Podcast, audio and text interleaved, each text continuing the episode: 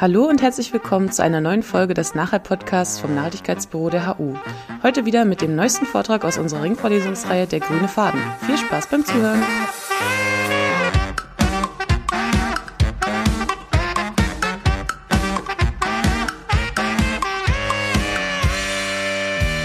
Ja, also dann herzlich willkommen zu meinem Vortrag heute zum Thema feministische politische Ökologie und Biodiversität.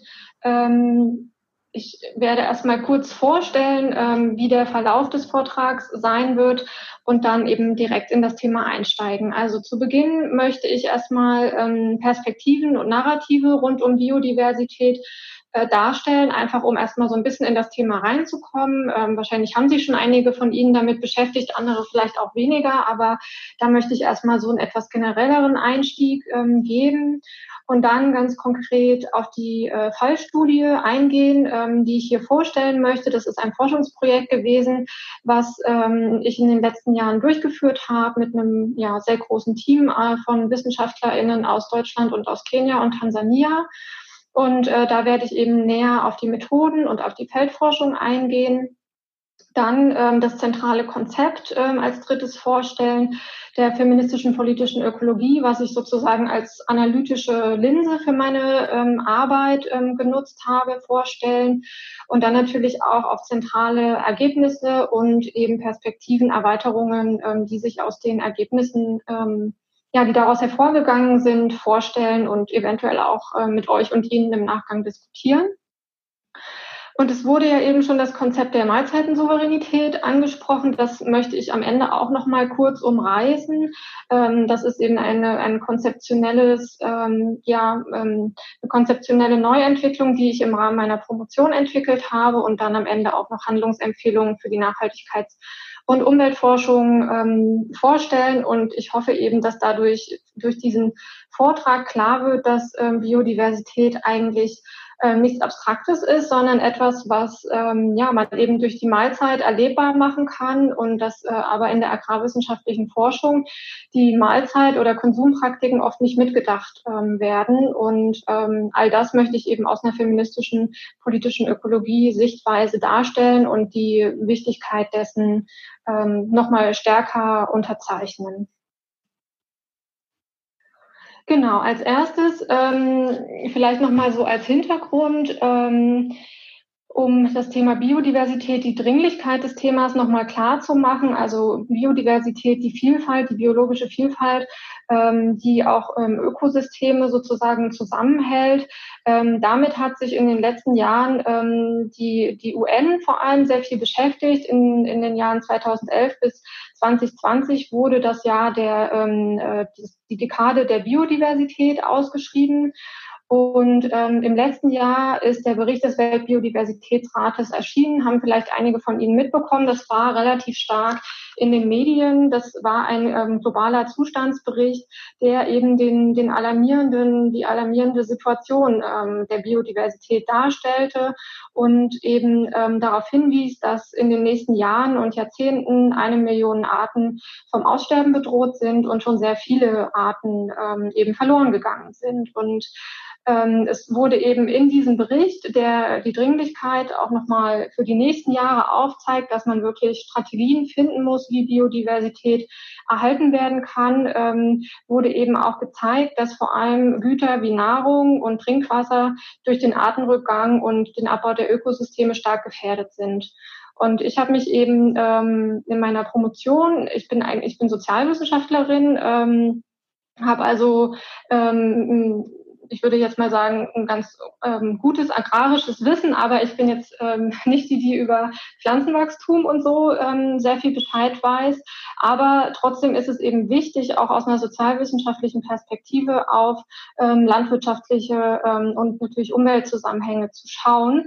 Und ähm, wenn man das Thema Landwirtschaft und Biodiversität ähm, zusammenbringt, dann sieht man eben, dass das ein sehr sensibles Thema ist ähm, denn nur etwa neun Pflanzenarten äh, machen etwa zwei Drittel der weltweiten Ernte aus. Und das ist, finde ich, schon eine sehr ähm, starke Zahl, die eben zeigt, dass unser Agrar- und Landwirtschaftssystem sehr stark auf Monokulturen und ähm, eben nicht auf eine Diversität auf dem Feld und auch nicht auf dem Teller ausgerichtet ist. Und da möchte ich ähm, ja neue Perspektiven aufzeigen.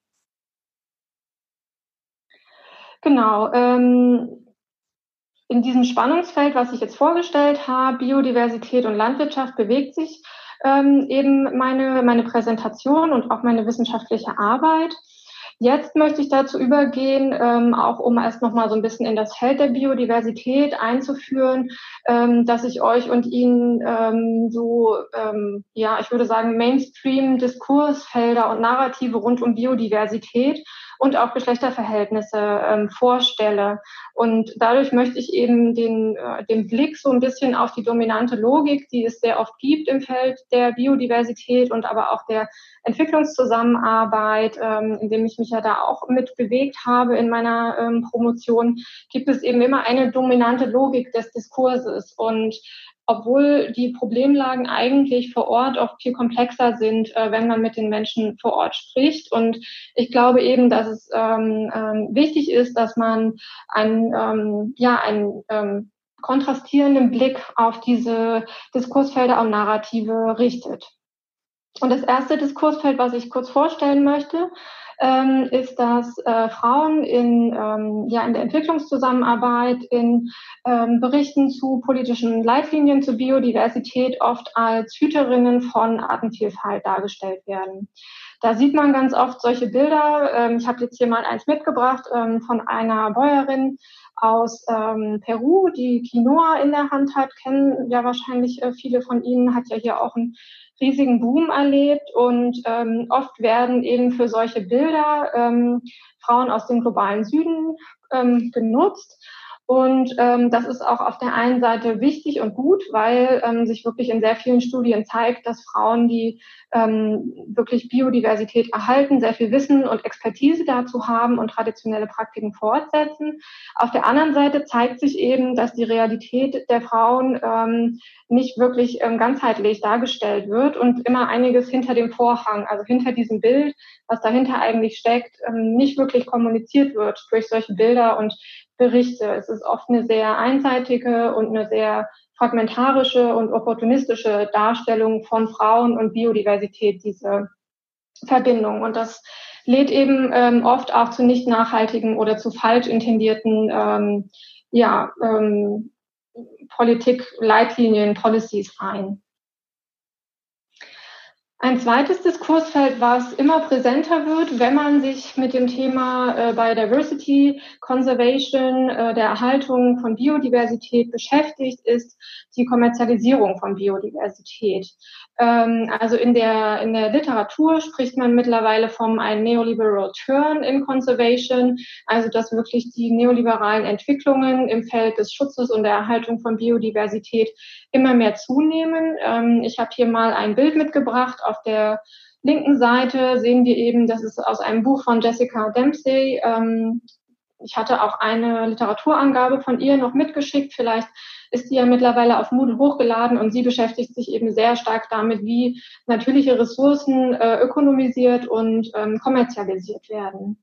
Das heißt, die, ähm, die Strategien im Feld der Biodiversität ähm, sind häufig ähm, so, dass sie eben gewinnbringend ähm, und marktwirtschaftlich gestaltet sind. Und oft funktioniert das eben nach dem Motto, so sagt es Jessica Dempsey, ähm, Selling Nature to Save It. Also da stehen sich sehr viele ähm, unterschiedliche Parameter gegenüber.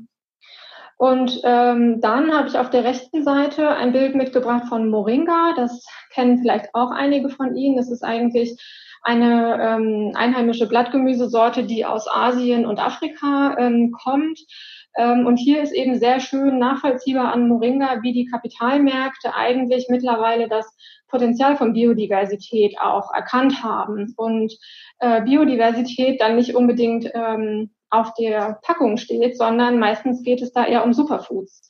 Also sehr viele alte einheimische Sorten ähm, werden als äh, Superfood beschrieben und werden damit natürlich auch in einen bestimmten Gesundheitskontext, in einen bestimmten ähm, hippen Lebensstil eingeordnet. Und was aber in diesem ganzen, in, in diesem Diskursfeld oder in diesen Narrativen eigentlich fehlt, ist, dass oft vergessen wird, was passiert mit den Menschen, mit den ErzeugerInnen vor Ort, die ähm, vielleicht Moringa früher kostenlos konsumieren konnten. Was passiert eigentlich, wenn so eine alte Sorte kommerzialisiert wird und plötzlich in Marktverläufe gebracht wird? Und das ist was, worauf ich auch hinweisen möchte.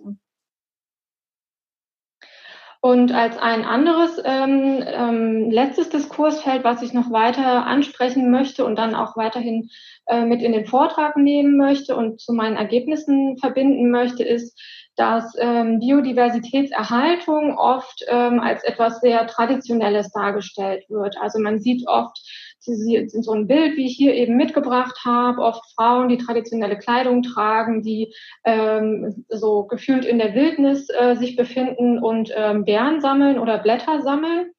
Und ähm, ich möchte nicht unbedingt sagen, dass das schlecht ist. Ich finde, das ist ähm, auch sehr wichtig, diese traditionellen Wissenssysteme, indigenes Wissen, ähm, indigene traditionelle Praktiken ähm, ähm, ja, weiterhin zu fördern, offen zu legen, mit diesen zu arbeiten, weil sie ja oft ähm, in dem lokalen Kontext schon ähm, Lösungsstrategien gibt, äh, gibt es schon. Und das heißt, man muss nicht immer Innovation, inno, innovativ, mit innovativen Ideen irgendwo hinkommen. Aber auf der anderen Seite hat man das Problem, dass ähm, bestimmte biodiverse Sorten, alte Sorten oft als etwas äh, Rückständiges betrachtet werden, ähm, als ähm, im Englischen sagt man immer ähm, old-fashioned varieties, also dass sie als etwas, ähm, ja, was eben einfach auch als rückständig wahrgenommen wird, so wie wir eben manche alte Sorten auch als Unkraut bezeichnen, obwohl sie eigentlich sehr nahrhaft sind. Außerdem können solche Narrative und solche ähm, Diskurse auch zu einer starken Romantisierung von Biodiversität und die Sorge um Biodiversität ähm, befördern, was natürlich auch sehr schwierig ist, weil die Erhaltung von Biodiversität ähm, nicht immer in so einem ähm, ja, mit so einer rosa-roten Brille gesehen werden kann, sondern auch die Frage um Ressourcen, um Zugänge, um Ungleichheiten auch immer wieder gestellt werden muss. Und ich möchte eben hier in Bezug auf dieses Diskursfeld zeigen, dass Biodiversitätserhaltung etwas sehr Innovatives, etwas sehr Modernes ist, was auch zum Beispiel in der Stadt stattfindet und nicht nur in, in ruralen Gegenden.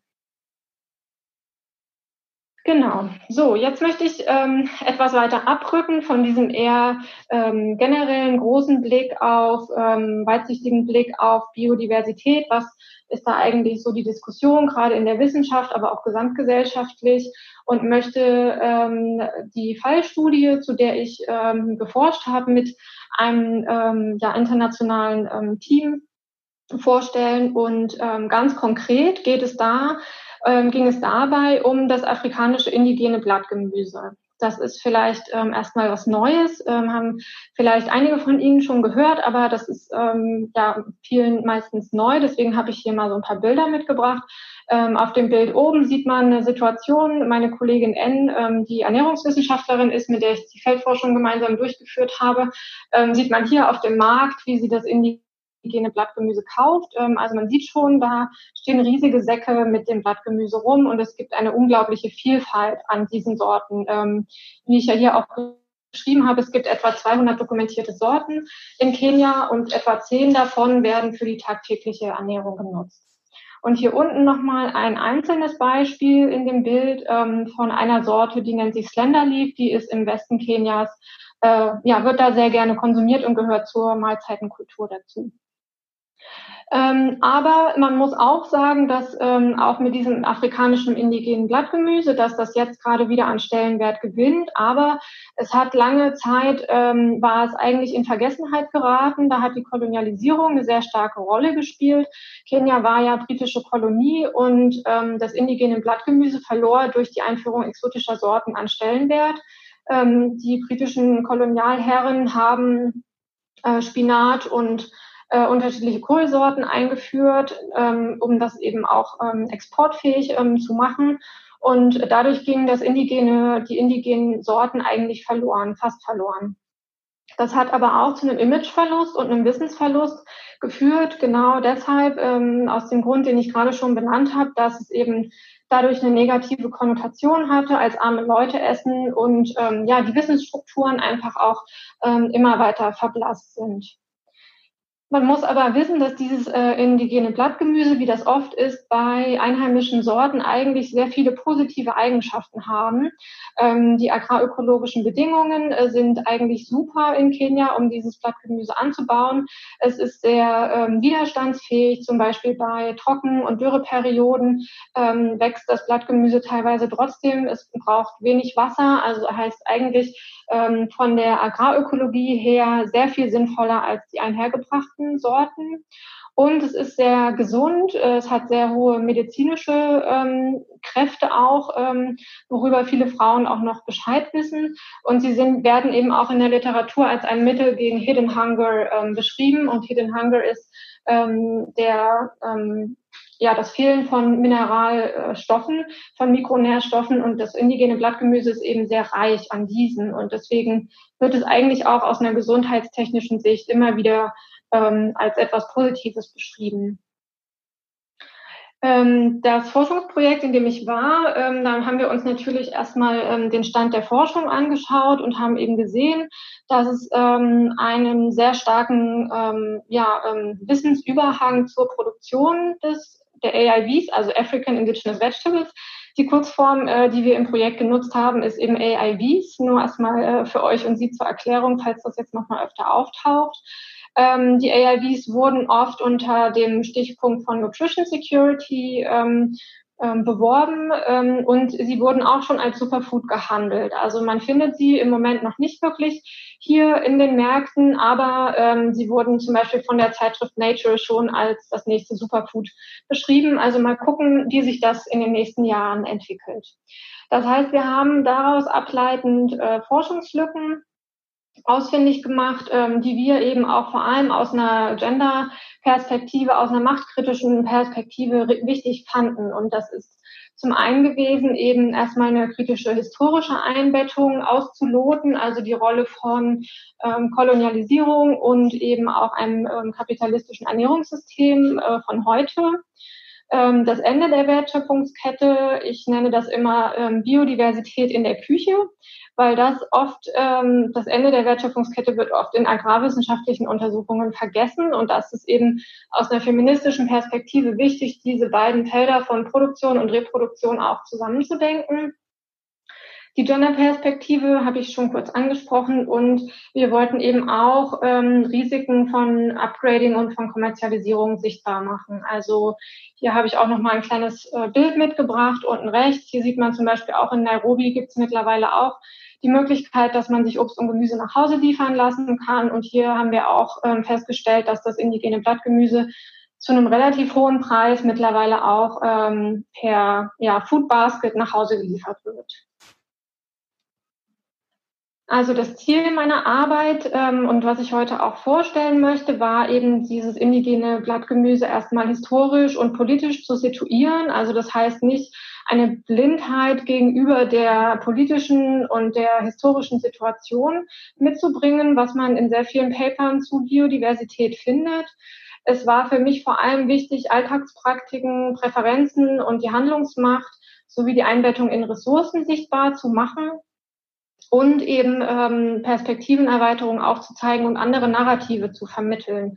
Also wenn man im Kontext von Kenia forscht, gibt es sehr viele Narrative, die auch vorherrschen, so dieser Hunger und Ernährungsunsicherheit und ähm, ja ähm, Malnutrition, also Fehlernährungsnarrative sind da sehr vorherrschend. Und ähm, ich möchte eben aber zeigen, dass es auch ganz andere Bilder gibt ähm, und dass es sehr viel Wissen und sehr viele ähm, progressive Praktiken um Ernährungssicherheit und Ernährungssouveränität gibt. Und damit wollte ich eben auch die, äh, den Konsum und die Küche mehr mit ins äh, Blickfeld rücken in agrarwissenschaftliche Forschung und zeigen, dass Frauen zentrale Akteurinnen sind, die Sorge um Ernährung und Umwelt tragen. Noch kurz zur methodischen Umsetzung. Wo haben wir das gemacht? Wie haben wir das gemacht und mit wem haben wir das gemacht?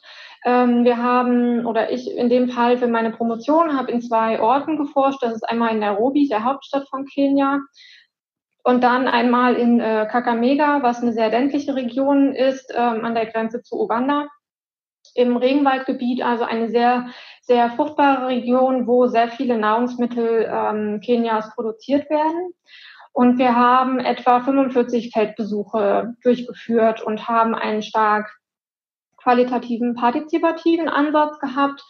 Ähm, wir haben Cook-Along-Interviews geführt. Das habe ich so genannt. Ähm, man kennt das aus der agrarwissenschaftlichen Forschung, äh, da gibt es so Farm-Along-Interviews, das heißt, man läuft mit den Erzeugerinnen ähm, gemeinsam durchs Feld. Wir haben das eben aufs Kochen übertragen und haben ähm, hauptsächlich Frauen, aber auch ähm, gemischtgeschlechtliche Haushalte beim Kochen beobachtet, haben das ähm, partizipativ begleitet, haben dort eben unsere Fragen ähm, gestellt und sind mit den Haushalten ins Gespräch gekommen haben auch Fokusgruppendiskussionen geführt, einfach um bestimmte Themenbereiche, die sich in den ersten Feldforschungsbesuchen ergeben haben, nochmal abzuklären und auch äh, so, eine, äh, so einen Gruppenkonsens ähm, zu finden. Und ich habe Mahlzeitenkartografien entwickelt. Das ist auch eine Methode, die ich entwickelt habe, ähm, um einfach so ein bisschen die raumzeitlichen Dimensionen von Ernährung ähm, ja, erfassen zu können und habe quasi so kleine Kartografien mit den Leuten gemacht und habe sie gefragt, ähm, wo bekommt ihr eure, euer Essen her? Äh, lauft ihr dahin? Fahrt ihr dahin? Also die Rolle von Mobilität und von ähm, ja, einfach von Räumlichkeit ähm, hat bei mir, in also aus einer humangeografischen Perspektive auch eine wichtige Rolle gespielt. Und hier nochmal ein paar Bilder von der Feldforschung. Ähm, einmal, wie das Blattgemüse gezupft werden muss. Das, dazu würde ich dann gleich nochmal was sagen. Ähm, eine Person in Kakamega, die es gerade schneidet, ähm, kurz vorm ähm, Kochen. Und dann einmal, ähm, ja, das quasi Blattgemüse kurz vorm Kochen mit Chapati. Das ist so äh, das, was man so typischerweise dazu isst. Das ist so ein Fladen, ähm, der dazu gegessen wird, oder Ugali, was auch noch recht typisch ist, was ein Maismehlkloß ist. Und ja, es hat sehr gut geschmeckt. Das war ein sehr schöner Teil der, der Feldforschung. Am Ende natürlich auch immer gemeinsam zu essen und zu schauen, was welche soziokulturelle äh, Bedeutung hat eigentlich auch dieses ähm, gemeinsam zu einer Mahlzeit zusammenzukommen.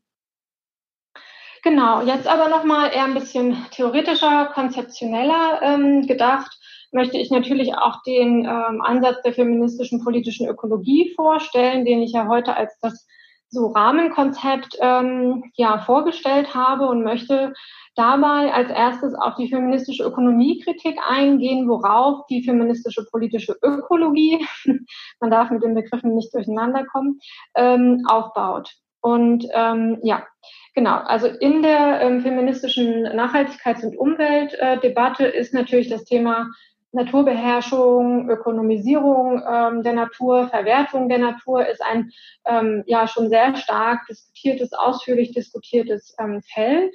Und ähm, ein Grund, der halt in der feministischen Forschung ähm, dargeboten wird oder immer wieder mit dem auch argumentiert wird, warum wir uns im Moment in einer ökologischen Krise befinden, aber auch in einer sozialen Krise, die wir ja gerade in Zeiten von Corona ähm, sehr schön beobachten können, ähm, im Care-Sektor, ähm, wo es einfach ähm, im Gesundheitssektor, ähm, wo einfach die Menschen äh, deutlich unterbezahlt sind und auch wieder jetzt Kinderbetreuung und so weiter an Haushalte ausgegeben ausgelagert wird, ähm, ist eben auf den Natur-Kultur-Dualismus ähm, zurückzuführen. Also auf eine Scheidelinie zwischen dem, was als Natur und zwischen dem, was als Kultur verstanden wird.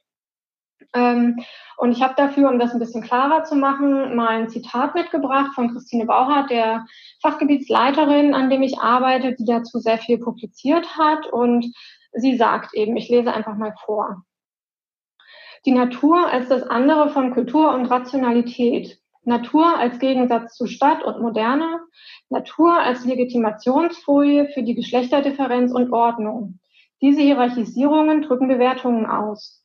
Gesellschaftlicher Fortschritt beruht auf der Emanzipation von der Natur und von natürlichen Gegebenheiten.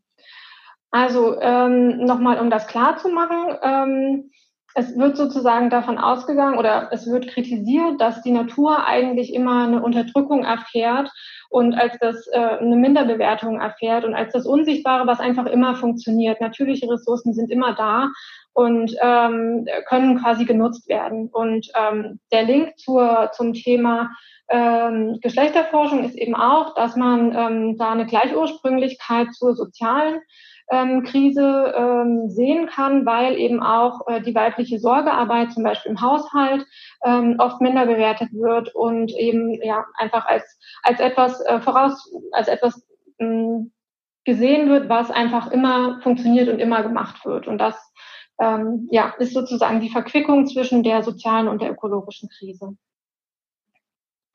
Die feministische politische Ökologie wiederum als ein analytisches Konzept, äh, was eben auf gesellschaftliche Naturverhältnisse ganz stark eingeht, ähm, setzt an diesen Kritikpunkten auch an und möchte eben andere Narrative entwickeln und möchte zeigen, wie das Soziale und das Ökologische eigentlich miteinander verwoben ist und als, als etwas sehr Kraftvolles beides verstanden werden muss und dadurch eben keine Minderbewertung erfahren soll.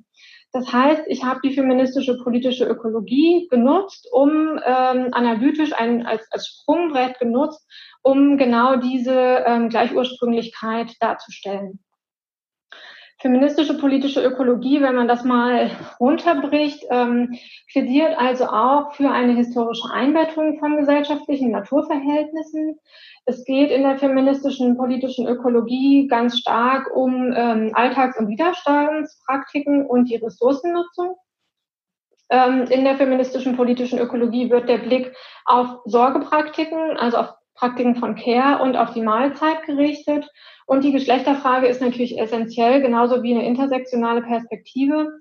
Ähm, Sorge bildet hier das Schlüsselkonzept, um vergeschlechtlichte Arbeitsverantwortungen ähm, und Praktiken und sowie aber auch Kompetenzen und Wissen zu veranschaulichen. Genau. So, jetzt wieder zurück zu unserem, ähm, zu dem Forschungskontext, in dem ich mich bewegt habe, habe ich eben aus dem Konzept der feministischen ähm, politischen Ökologie die Frage um ähm, Ungleichheiten im Ressourcenzugang aufgegriffen. Und da hat sich eben gezeigt, dass ähm, ich nenne das jetzt hier mal nur ganz skizzenhaft, weil ich nicht äh, die Zeit hatte, äh, alle Ergebnisse vorzustellen und über alle Ressourcen zu sprechen äh, mir hat, habe ich mich zuerst gefragt, wie bekommen die Menschen eigentlich das Blattgemüse? Wie ist der Zugang zu dem Blattgemüse ungleich verteilt oder ist der nicht ungleich verteilt? Und hier habe ich gesehen, dass die Konsumenten eben sehr ähm, diverse Versorgungsstrukturen nutzen. Und oben rechts in dem Bild sehen wir zum Beispiel eine, einen ähm, Wochenmarkt, ähm, wo man das Blattgemüse recht günstig kaufen kann.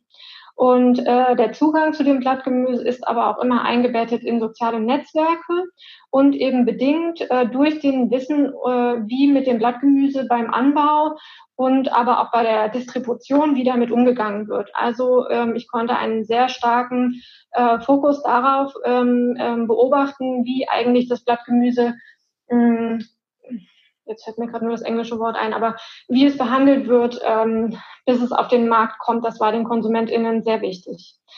Eine zweite Ressource, die ich kurz ansprechen möchte, die sehr, sehr zentral für, die, ähm, für den Konsum des Blattgemüses ist, ist eben das Wasser. Ähm, ich habe hier ein Bild unten rechts mitgebracht, was mal so die Infrastruktur, die Wasserinfrastruktur in Nairobi zeigt. Ähm, also viele Personen haben keinen Wasseranschluss, viele Haushalte und müssen sich das Wasser eben tagtäglich kaufen äh, was natürlich sehr problematisch ist. Ähm, und es wird eben sehr viel Wasser äh, benötigt, weil das Blattgemüse, ähm, die indigene, das indigene Blattgemüse, bis zu dreimal gewaschen werden muss. Das heißt, wer keinen Zugang zu Wasser hat, kann dieses Blattgemüse eigentlich auch nicht wirklich sicher konsumieren. Das heißt, wir können Biodiversität und in dem Falle das afrikanische indigene Blattgemüse ähm, fördern, wie wir wollen, wenn die Menschen keinen Zugang zu Wasser haben.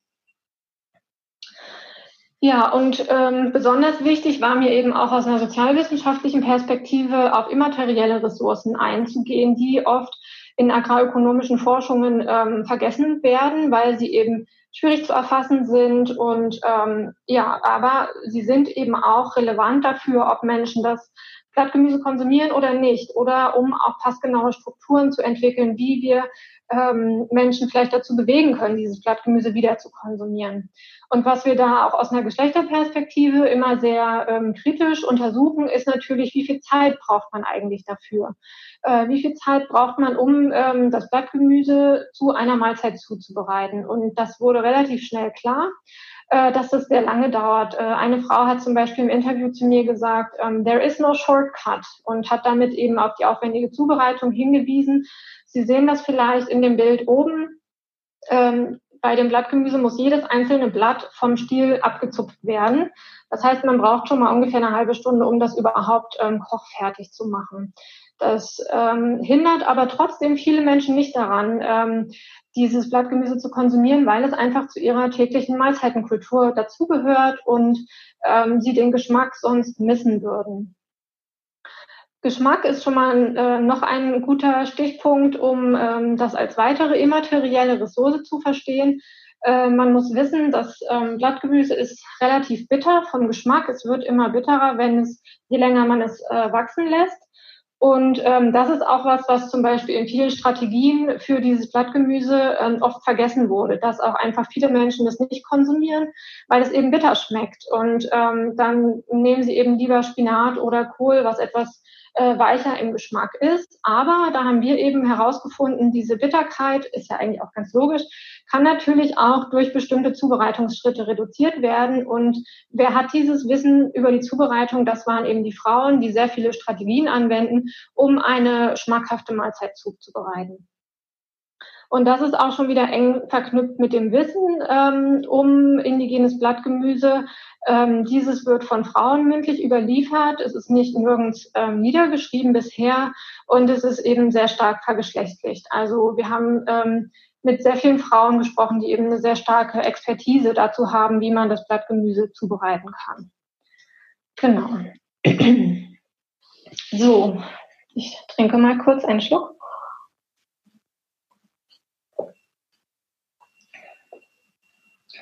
Jetzt ähm, möchte ich dann so zum ähm, dritten Teil meines Vortrages kommen. Nachdem ich Ihnen jetzt die ähm, Ergebnisse vorgestellt habe, möchte ich jetzt nochmal so fast abschließend ähm, auf die anfänglich genannten Perspektiven und Narrative eingehen und eben zeigen, welche Ergebnisse wir eigentlich ähm, herausbekommen haben und wie die vielleicht auch zu einem anderen Diskurs um Biodiversität beitragen können.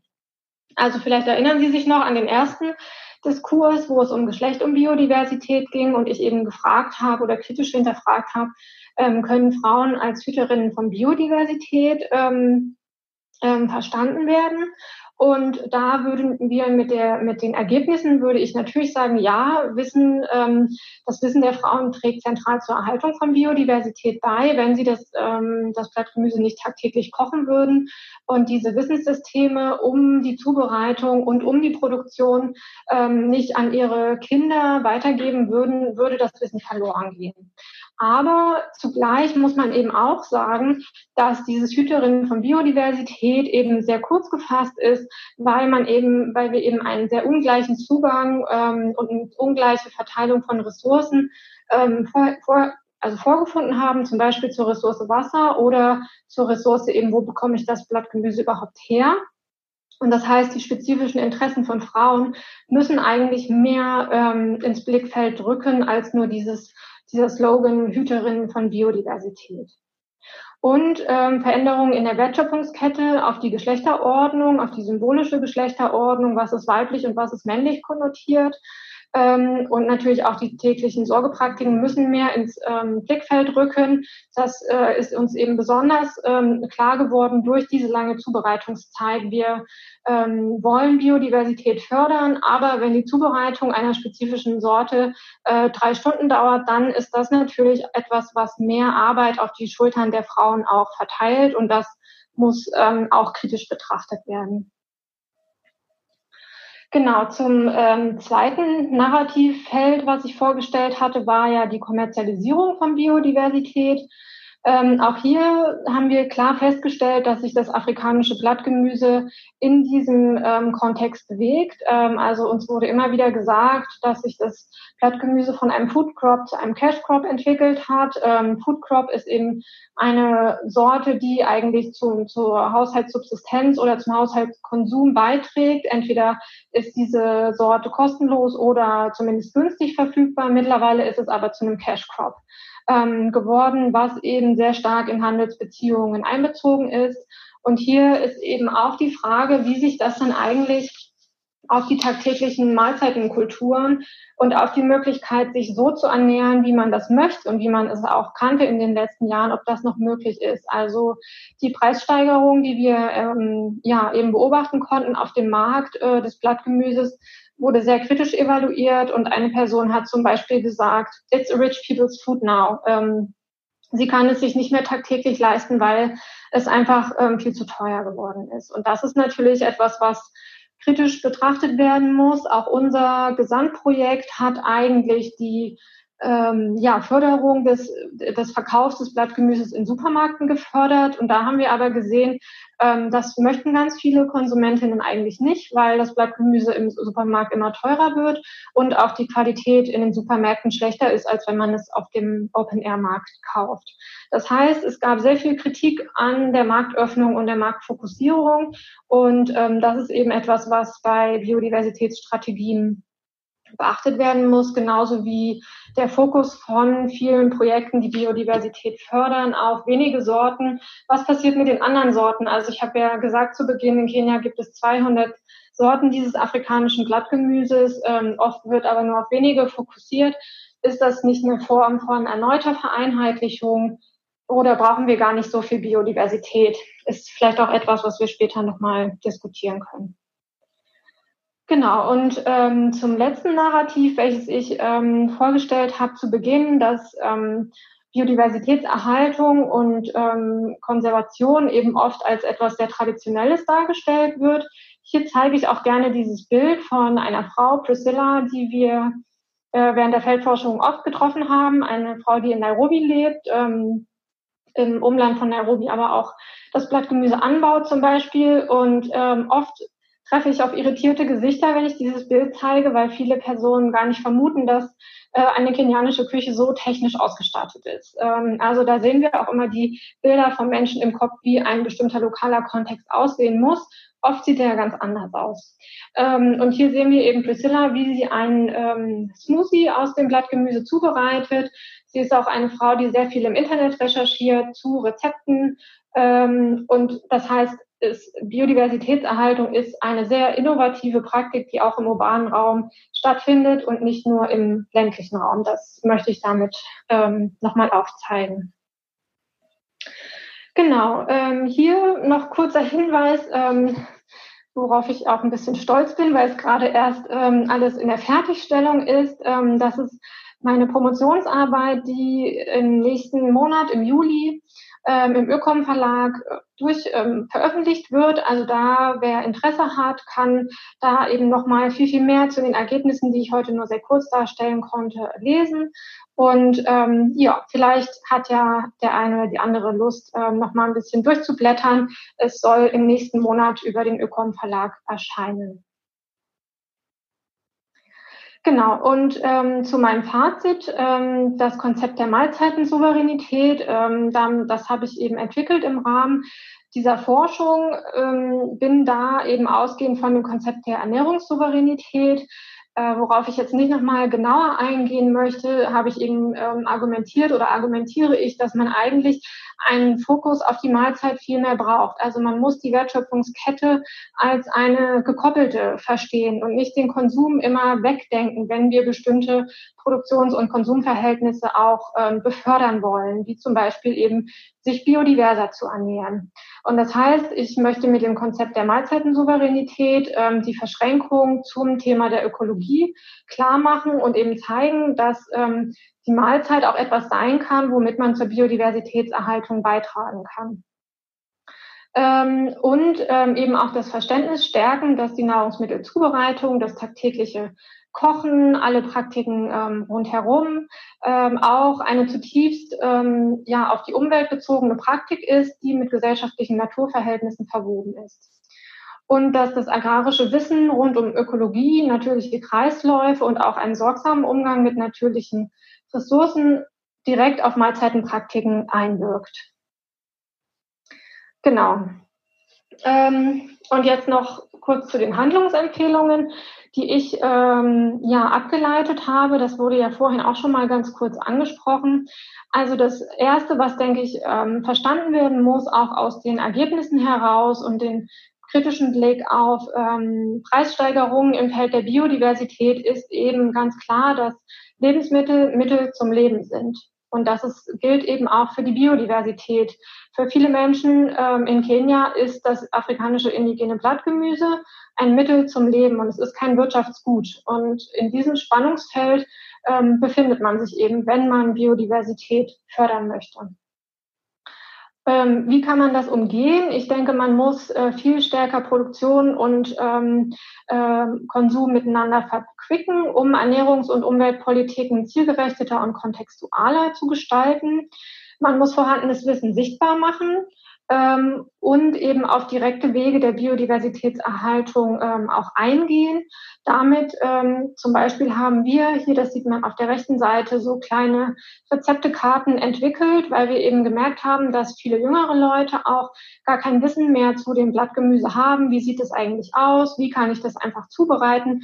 Und das heißt, ähm, in Zusammenarbeit mit der Ernährungswissenschaftlerin haben wir ähm, schnell zubereitende Rezepte entwickelt, die auch sehr gut schmecken, um eben dieses ähm, vorhandene Wissen auch weiterzutragen. Und natürlich denke ich auch, das ist nicht nur ein Problem, was im globalen Süden besteht, in Kenia, wo ich ähm, meine Forschung durchgeführt habe, sondern äh, um eine sozialökologische Transformation auch ähm, zu initiieren, müssen, muss eine praktische Wissensvermittlung zu biologischer Vielfalt stattfinden und eben ganz konkret an alltäglichen Praktiken ansetzen, wie eben zum Beispiel der Praktik des Kochens. Also ich glaube, wir kennen teilweise sehr viel Biodiversität, die hier vorherrscht, auch nicht. Wir wissen gar nicht, wie das Obst und Gemüse schmeckt. Ähm, also ich möchte dafür plädieren, die Mahlzeit als etwas ähm, sehr Schönes, um auch Biodiversität erhalten und schützen zu können, ähm, viel mehr mit in den Kontext zu rücken. Wovon ich aber absehen möchte, ist natürlich auch, dass, so, dass es zu so einer Responsibilisierung von Konsumenten und Konsumentinnen kommt.